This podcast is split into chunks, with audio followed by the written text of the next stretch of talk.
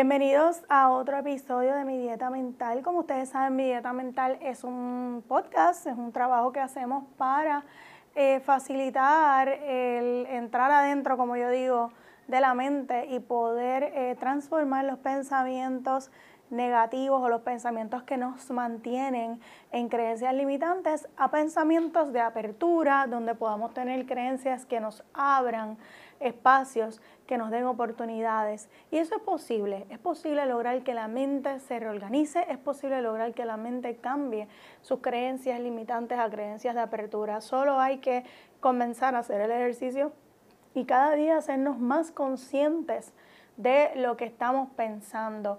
Esta mañana me salió un code que yo había publicado en el 2014 en Facebook que decía que yo no dejo ir mis sentimientos eh, molestos, ¿verdad? Las emociones que me molestan, yo no las dejo ir. Yo simplemente las cuestiono para que ellas me dejen a mí. ¿eh? Así que en la medida en que yo no cuestiono y simplemente digo, ah, me olvido de este pensamiento, lo dejo ir, pero no lo cuestiono, me estoy haciendo más esclava de ese pensamiento. ¿Ok?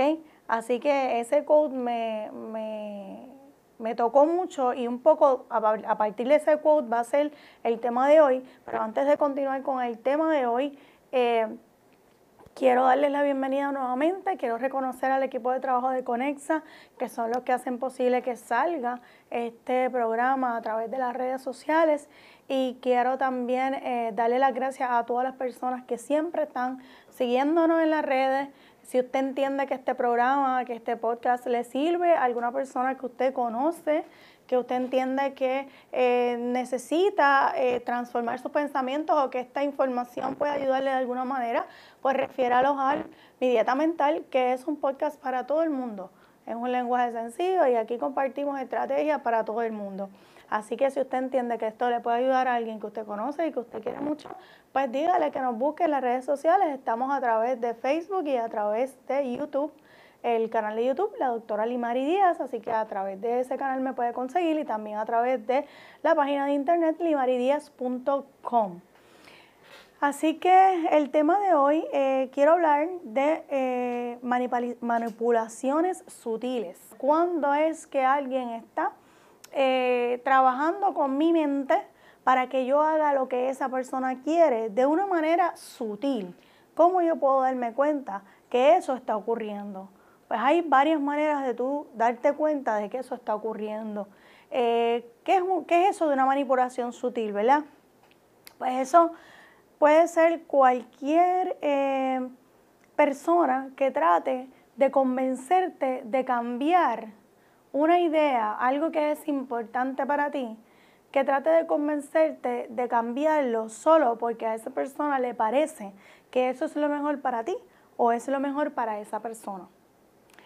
Eh, incluso utilizando eh, los beneficios que pudieras tener de aceptar situaciones difíciles solo porque esa persona entiende que son favorables para esa persona o que son favorables para ti. Ejemplos en los que se puede manifestar una manipulación sutil puede ser personas que te dicen, Recuerda que yo hago esto por ti.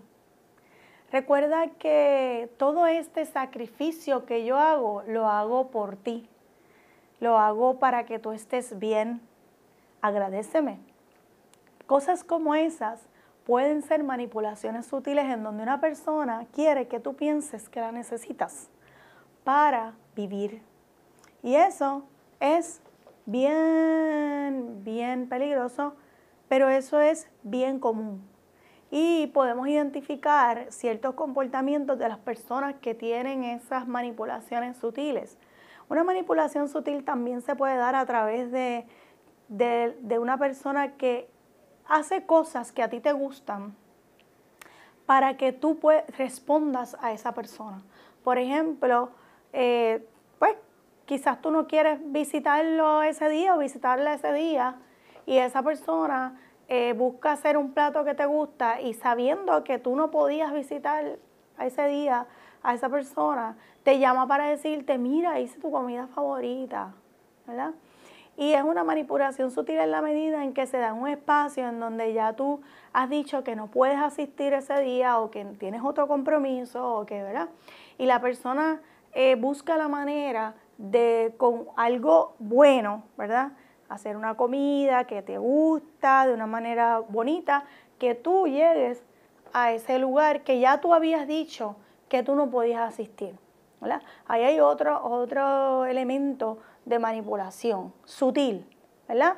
Nadie pensaría que eso es algo que puede ser problemático, pero ciertamente lo es, porque en la medida en que tú como persona sientes que esta otra persona busca tu atención de unas maneras que son eh, agradables, pero que ya tú le has dicho que no, ¿verdad?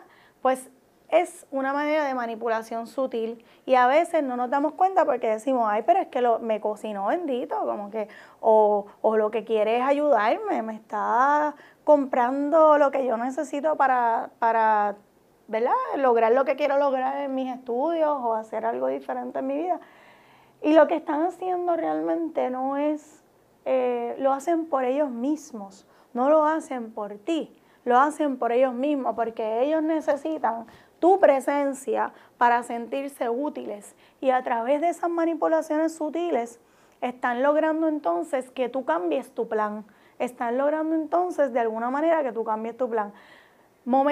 ¿Cómo uno puede salir de esos espacios? Primero haciéndose consciente.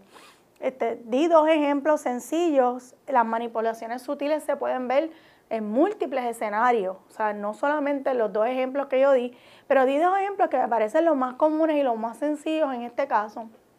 ¿Y cómo yo puedo salirme de ahí? ¿Cómo yo puedo transformar esa energía? Pues mire, diciendo no, ¿verdad? Gracias, pero no gracias. ¿Recuerdas que yo te había dicho que no podía ir?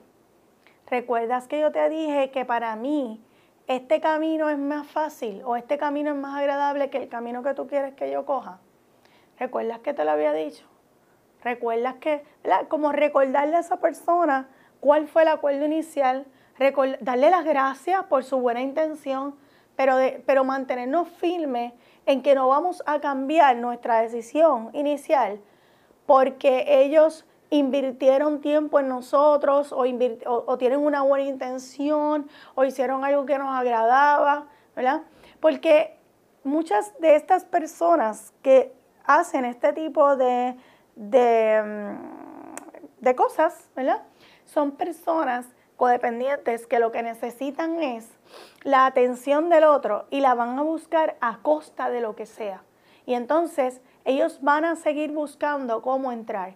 O sea que va a ser importante que tú te des cuenta de que eso está pasando primero y que después que te des cuenta de que eso está pasando, seas bien firme en decir no, gracias, pero no gracias. Y eso va a ocurrir cuantas veces sea necesario en esa relación con esa persona.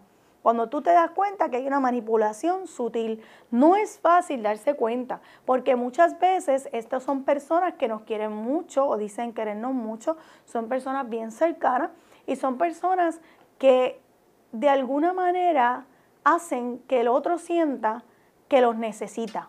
Así que, verá, hay que tener mucho cuidado y que en algunas instancias quizás eh, tú como persona pienses que son importantes en tu vida, que lo necesitas de alguna manera, pero no necesariamente como ellos quieren estar en tu vida, ¿verdad?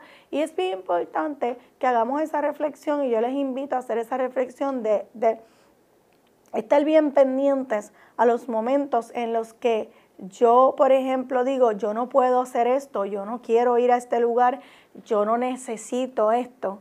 Y la otra persona busca la manera de llevarte a donde esa persona entiende que tú debes estar por razones que son motivadas por ella misma, pero que te las devuelve a ti como si lo estuviera haciendo por ti.